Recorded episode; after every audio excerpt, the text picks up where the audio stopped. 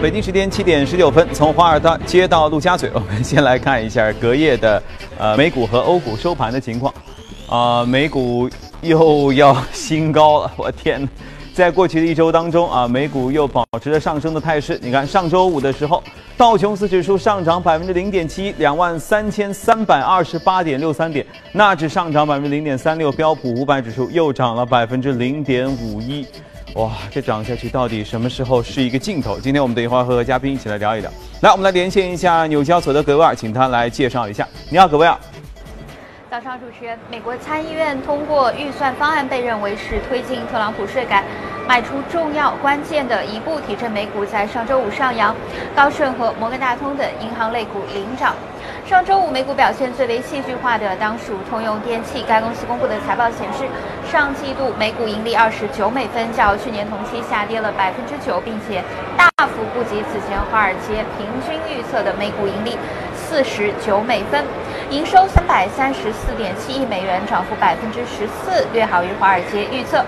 通用电气呢，也是将二零一七年全年调整后的每股盈利从原先的一点六至一点七美元，是下调至了一点零五到一点一美元，并且表示说呢，对业绩造成压力主要是来自于能源业务方面。通用电气的股价呢，在盘前的时候一度是下跌百分之八，开盘跌幅也在百分之。五点五左右，随后呢不断的收窄涨幅，并在午盘之后开始呈现一个反弹。今年以来呢，该公司股价的跌幅也是超过百分之二十五。股价得以反弹部分的原因是在于新任 CEO John Flannery 在接受媒体专访的时候承认，目前通用电气所面临的挑战，并且说这样的一个状态想要扭转过来，可能会需要花费数年的时间。但是他承诺说呢，将会继续致力于大幅的对于成本的削减。与此同时，华尔街也是密切来关注到下届美联储主席的人选。目前的消息是呢，包括美国副总统彭斯和财政部长姆努钦都倾向于希望总统特朗普能够在经济学家约翰泰勒和现任美联储理事吉瑞米鲍威尔之间选出下一任的美联储主席。当然，其他可能的人选还包括了现任美联储主席耶伦、前美联储理事凯文沃什和白宫全国经济委员会顾问加里科恩。目前呢，总统的倾向还不是非常的明确。泰勒在之前一个礼拜和特朗普进行了一个小时的愉快的会面。此前呢，特朗普表示说希望利率能够维持在低位。不过目前市场的观察师认为，如果泰勒真的是当选的话，他可能是一个倾向于加快目前的加息的脚步。相比之下呢，现任美联储理事鲍威尔在加息方面的政策倾向就显得更为中性。但是他也希望能够保留危机之后的改革成果，支持多德·富兰克林法案，反对对于金融去监管的措施。主持人，好的，谢谢各位。你能听得出这个美联纽交所里面氛围都很好啊，尤其是从格威尔说话时候 背后那个那个那个声音当中。好，来看一下欧洲市场的三大股指的情况。英国是停牌，德国 DAX 指数涨了零点零一，但是不妨碍德国指数其实悠悠的一直在涨啊。今天啊，我记得上次我们节目当中还特别说过德国市场的情况。法国 CAC 指数也上涨了百分之零点零八。我们来连线一下驻欧洲记者薛娇，请他来做一下介绍。你好，薛娇。好的，主持人，在经过了周四的大幅下跌后，上周五欧洲股市普遍的高开，盘中维持着上涨的趋势。截至收盘，欧洲斯托克六百指数上涨百分之零点二三，报三八九点九九；泛欧三百指数则上涨百分之零点一八，报幺五三三点四一。周五，欧洲市场近期的两大风险因素都有所缓和，令投资者的避险情绪明显的好转。加泰罗尼亚独立事件有所放缓，使得投资者对于西班牙政治局势将演变成为更大的危机的担忧得到了缓和。西班牙 IBEX 指数上周五也由此前的大幅下跌转为了收涨百分之零点一五。与此同时，陷入僵局的退欧谈判似乎也有所突破。在周五的欧盟首脑峰会上，欧洲理事会主席图斯赫表示，欧盟二十七国的领导人一致同意为十二月份的第二阶段英国退欧谈判开始做准备，但前提依然是英国对于分手费问题的表态。法国总统马克龙表示，在退欧谈判进入第二阶段前，需要解决三个问题，而这主要取决于英国首相特蕾莎梅。马克龙认为，在退欧费问题上，双方甚至还没有完成一半的工作，英国必须结清一直到二零二零年的财务义务。而英国首相特蕾莎梅也是再次提出将履行对于欧盟在预算方面的承诺。主持人，好，谢谢学长。看演唱会或者看球的时候，有没有发现这样的情况？其实场上什么都没有，舞台上一个人都没有，但是呢，就是人群当中这边说啊，突然间鼓掌了，于是全场掌声雷动。过一会儿一看，其实什么都没有。市场也是这样，税改恐怕还要很长一段时间才能通过吧。现在已经说了啊，税改可能有有利好，所以市场哗哗就开始涨起来了。那万一过一会儿说税改没啥消息呢？市场哗哗又跌下来。然后呢，这个美联储主席一会儿说这个，一会儿说那个，反正他们就是一个抢头条。的好手啊，这些方面其实大家可以学习一下。那么美股到底有没有风险？这件事情其实我们已经聊了好几个月了哈，今天还是一个不变的话题，继续和嘉宾一起来聊一聊。好，今天来到我们节目当中是秦毅，你好秦毅，嗯，是不是这样？美股悠悠的又在涨。每次都哎，它也真是健康啊。每次涨呢，它也不没有，基本上不会有暴涨。我发现现在很少你见过什么涨幅超过百分之一的，很少有，就是给你涨个零点几。零点零几，但是不妨碍它悠悠的涨。而且你看，你总结的这个上周的成长指数当中，生物医药就是保健医院这些，对，涨幅还很大。对啊，这些方面是不是体现出一种健康东西？因为医药类一般都会抢到很好的头条，就是它有新药研发嘛。那除此之外，应该看哪些因素来看它市场是不是真的健康？因为现在市场的话，它上周的话应该是涨了百分之零点八，标普五百是吧？就是说幅度不是很大，嗯，但是呢，它保持了个每天都在涨，对，那每天都在涨的话，那说明就指数你能每天涨，那么说明你的一个板块的话是不断的有涨有跌，然后不断的一个驱动，对，很健康，轮动的都很好。上周的话，你可以看到就是说之前一周银行股有下跌，但是上周的话，包括 J P 摩根他们都是创出了一个新高，嗯，包括前期在平整的一些半导体设备类的一些股票也是创出了一个新高，所以非常健康，我觉得是吧？但是呢，我觉得在这个健康的这个背后，嗯，啊，同时也有一些指数啊，就是说包括那个 CBO 一个一个 Screw，就是一个黑天鹅指数。那我看它上周三的话，它是在盘中的话，它应该触及了一百五十啊。那么这个的话，还是我觉得还是要引起大家的注意，因为这是高还是不高？一百五十，一百五是它所记录以来的是一个比。基本上是一个最高的值，因为它它这个指数就是在一百跟一百五十之间波动啊。因为为什么有这个一个黑天鹅的一个指数呢？就是主要还是因为上周其实大家知道，八七年的十月十九号，那时候是标普有一个股灾，一天股票股票指数下跌了百分之二十三，是吧？从此之后，大家开始会记录，OK。一天原来股票也能跌百分之二十几，那么这个因素，它不是应该有停牌或者有一个叫熔断吗？它现现在的话可能是有了，之前的话也没有。就是说，它这样一个指数的话，就是说去预估，就是我三十天的一个指数的一个均值，嗯，然后呢，它下跌幅度超过两倍的它的一个标差，那这个可能有些统计的一些术语。OK，大概的话，我觉得就是说是在一个百分之十左右的这么一个十五到二十左右一个跌幅的一个区间。那么你去看这个指数的话，它是不断的在上升，那也反映了投资者，包括机构投资者，他一种内心的，他也有一些不安的因因素。因为这个指数它跟踪的是什么？就是你去买一些虚值的，就是低执行价格的一些保护的 put 的一个期权。你在不断的在买进这些期权的时候，你会导致这些价格会不断的一个提升，最终的话导致你的一个 s c o o l 的一个指数也在上升。因为你去找。股票指数一般性黑天鹅的话都是暴跌，但是你去看黄金、原油或者是恐慌指数 VIX，一般性它的黑天鹅事件的话都是会不断的一个上涨，嗯，是吧？完全是倒过来。OK，所以是不是它是做这样的一个数据统计？比如说我是一个投资者，嗯，那数据会监测，比如说我这儿选择买进股票市场，我觉得挺好，啊，摩根士丹利挺好，我买进。但是呢，我肯定会担忧嘛，对吧？现在整个价格都这么高，一些金融股都这么高，怎么办？我要去做一些对冲的避险，是吧？我去买一些其他的，就可能是防止它跌的期权啊什么的。好，那么市场是不是就是有些数据会抓取说，如果十个这个这个基金管理人他都做了很多的避险的动作，是不是他会判断说你们都觉得，呃，有可能有一个百分比要跌？那么，如果这个百分比就像你说的，现在大于超过百分之一百五，或者更高的时候，那也就是说，因为概率这件事情就这样，你不知道它什么时候发生，但是理论上告诉你迟早会发生嘛。是的，就是说现在我们去解读，昨天的话，周五的话，它是一百四十九，是吧？然后稍稍有一些回落。大概这个统计上的一个原理的话，就是说它下跌超过两倍均值的，目前的概率是达到百分之十五。其实这不是一个很高的一个值，就就是说你觉得一个百分之十五的一个事件是一个小概率的一个事件，真跌一下也受不了。但是呢，因为但是你要记住，它这个值的话是经常是在一百到一百五之间是来回的一个波动，至少是反映了这么一个趋势。因为它之前在九十年代这个值到了一百四十九的话，是它成功预测过九零年的一个经济衰退。包括二零零六年美国的一个次贷房贷危机之前，这个值也出现过这个值。那当然到了现在此时此刻是哪一个事件点？因为股指所有的都已经到了一个很高的一个值，是吧？包括 n 庆就是他的那个财财报那个财政部长也说了，就是说大家都刚刚也说有一个预期的一个税改，如果一旦没有，其实这都是所谓的一个。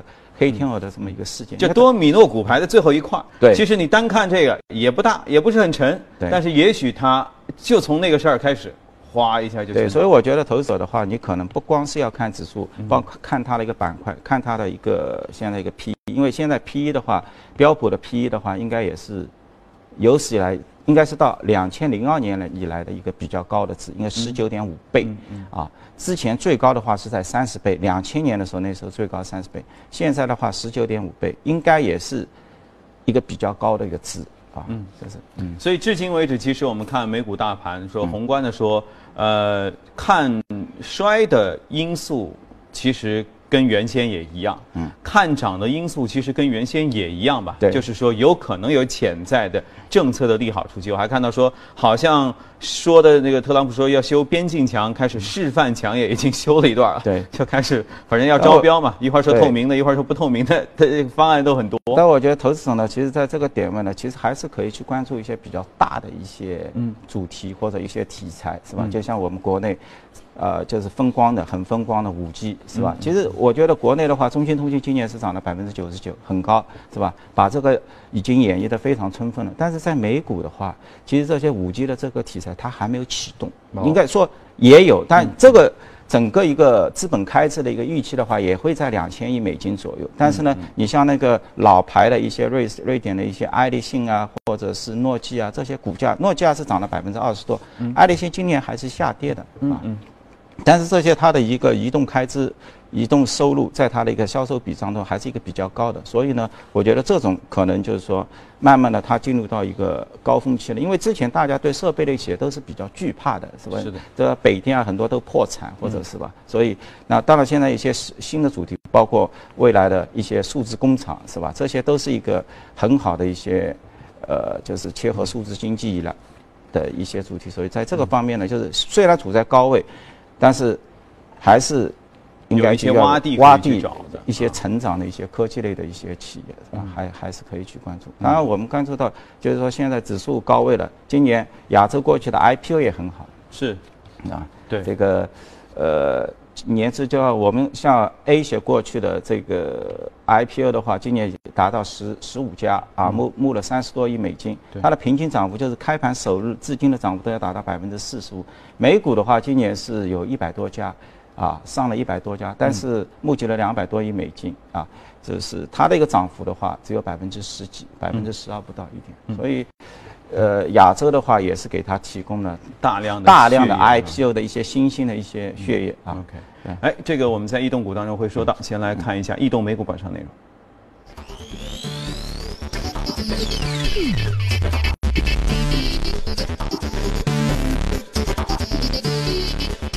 呃，行业方面啊，建筑材料涨幅最高，联合企业、金融科技服务啊，这些都涨幅放前。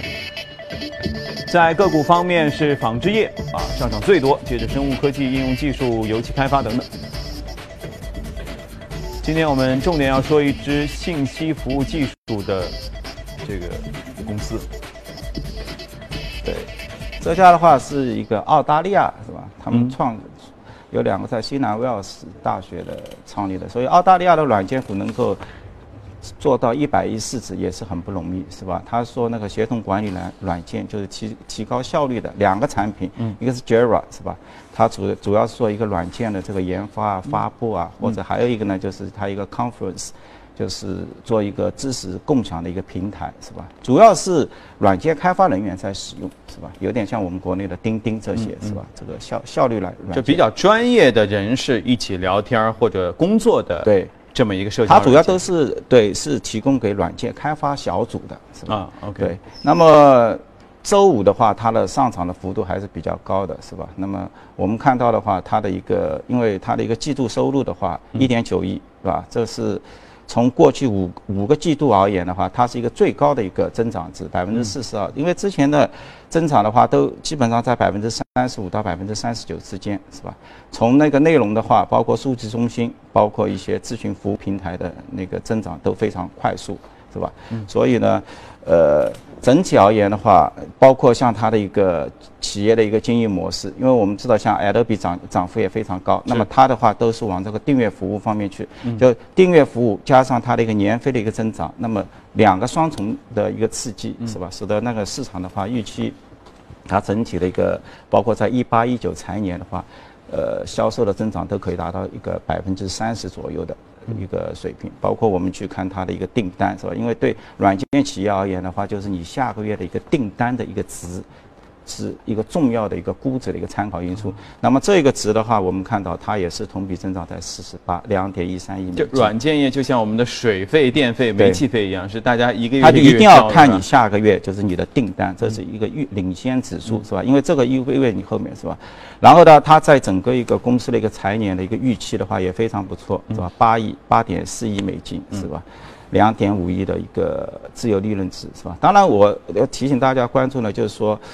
它会播报两个利润值啊，像这种软件企业，因为软件企业它主要是人才，人才的话你必须要用股权激励，所以这些华尔街这些软件企业在给它估值的时候，你看它 OK，我盈利了四十五美分，它预期是盈利四十五分美分，但是呢，如果你去看它的一个就是按照美国财报，把它的这个股权激励成本摊入进来的话，其实它这家企业还是在亏损。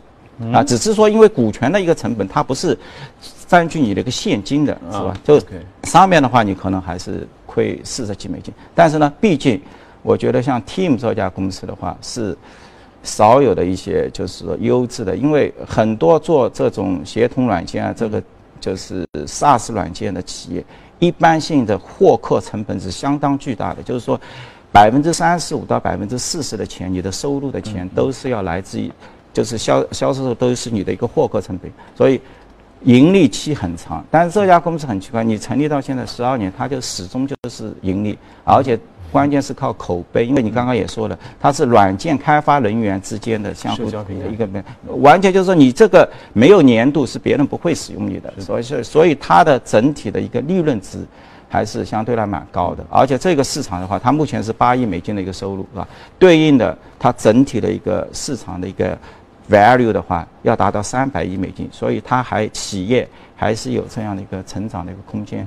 市市场份额的一个获取，还有这样的一个空间在走。嗯，我在随便想啊，我觉得像他们可以引入婚介服务，因为软件开发人员通常这个单身比例 还比较高，是吧？如果他们在周末的时候再加入一个婚庆社交的话，哇，我觉得他们的粘性可能会更强一点啊。啊，这我随便说。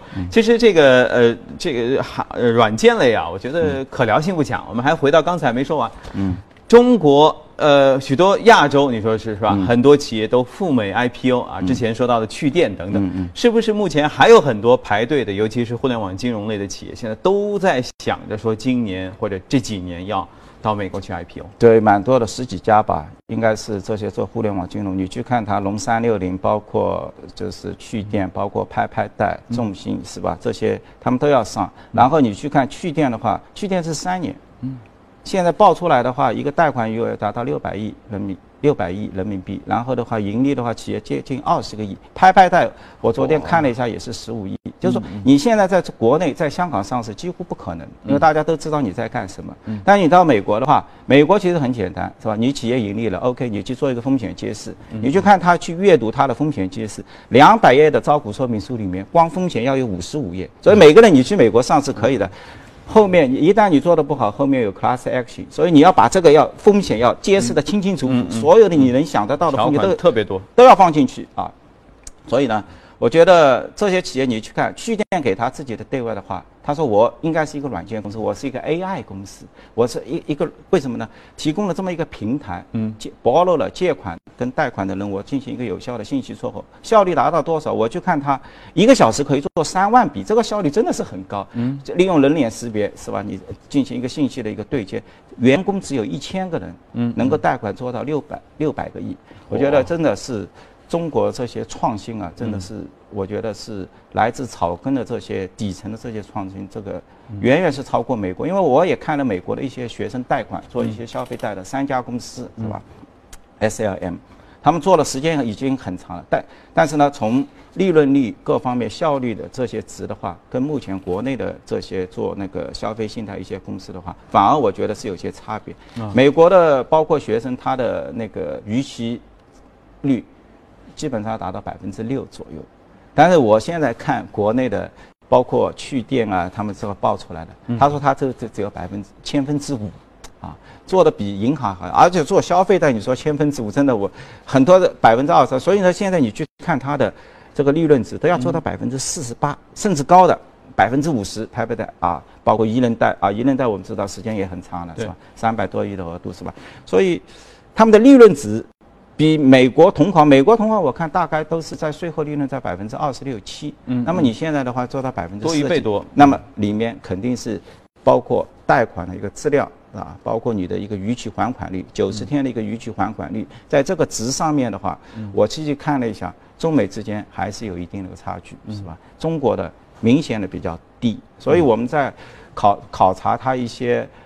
P E 值目前大家都差不多，因为这个做学生贷款、消费信贷类企业的估值大概在都在十五倍之下，不是很高，十五倍之下。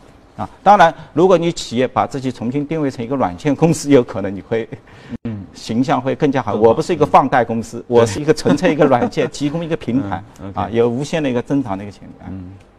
那你说啊，因为随着趣电的成功上市啊，最近好像一系列类似这样的公司的很多新闻都都出了，呃，冒了出来。因为我的可能我们身边同龄人就很少在会会参与到或者会会接触到这样的公司哈。以以你在生活当中的接触。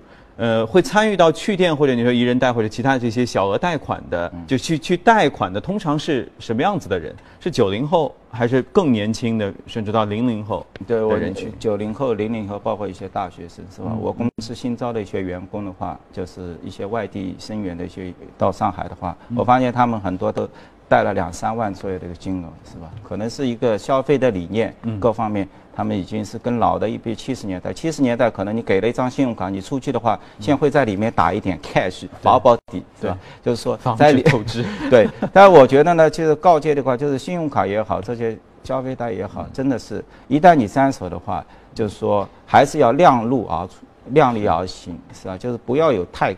超前的一个一个心态，因为你拿上去了，你会发现这个 balance 啊，它一辈子跟着你。因为其实现在也很简单，你有 QQ 群，你要秀，大家所有人都在用。他拿了一个新的新款的东西，你是学生，资源还还没到，但也想，你可能也从事金融什么行业，你想一下子改变啊，提升自己的形象，你就不断的会。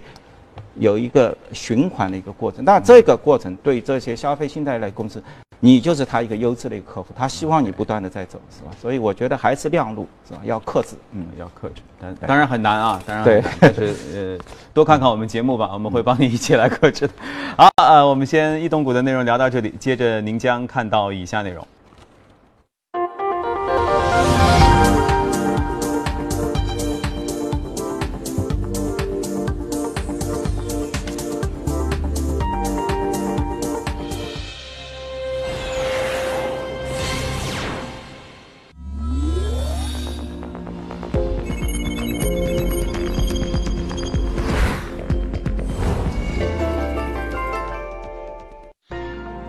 纯享人生由你我带冠名播出。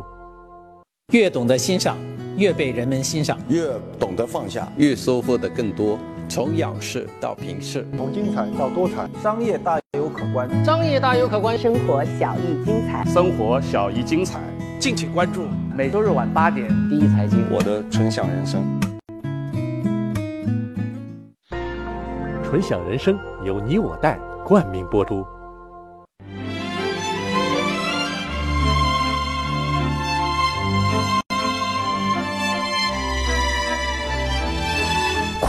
三个世纪的经典，《老凤祥》。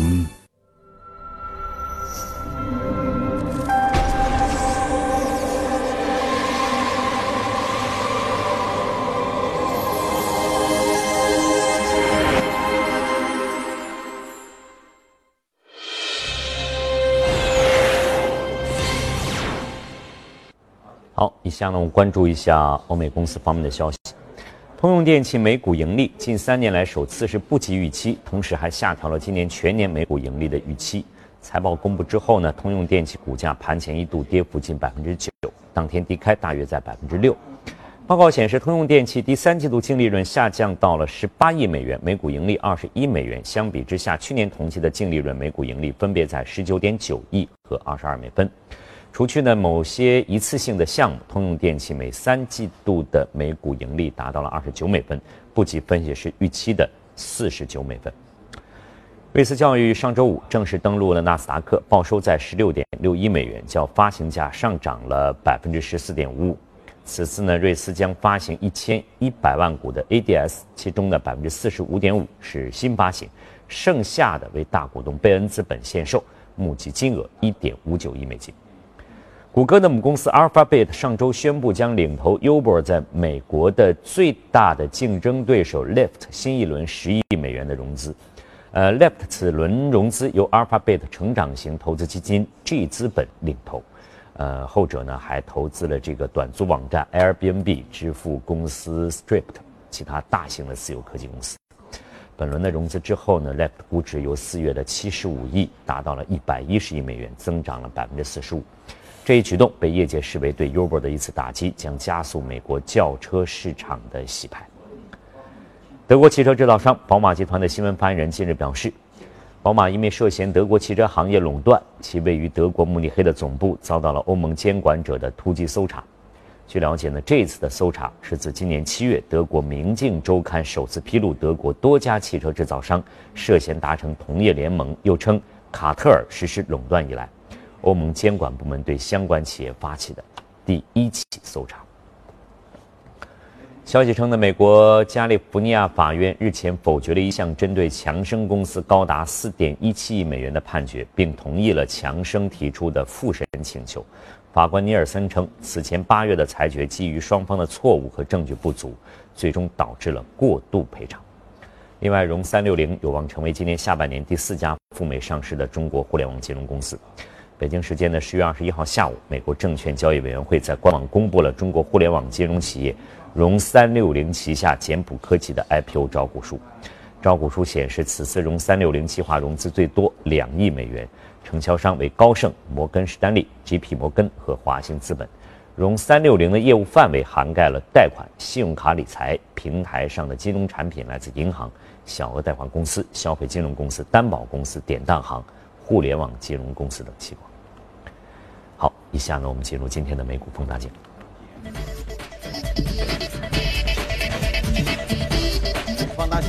看刚才李欣播到一条跟我们前面说到的金融公司赴美上市哈，就基本上就连在一起的。对，呃，美股方呃，今天我们要说到的是一家支付平台公司，也是一家金融公司啊，但是这个其实它已经历史挺悠久了啊，很很悠久的，就是包括就是伊隆马斯克他创业的，包括现在美国科学部长蒂尔他们一起创办，都是他们那时候创下的第一。他们那个三个觉得真的很厉害，就是他们存。易贝是在两零零二年把它买下来的，花了十五亿美金。那现在的话是七百五十亿美金，就是相当于易贝买下来之后，后来是一四年它分拆了，是吧？在那个卡尔伊坎啊这些对冲基金大佬的压力底下，因为这个最终 PayPal 在他们一个收入当中占比已经在易贝当中占比已经百分之四十了，所以大家把它分拆出去。分拆出去之后，我们看到今年。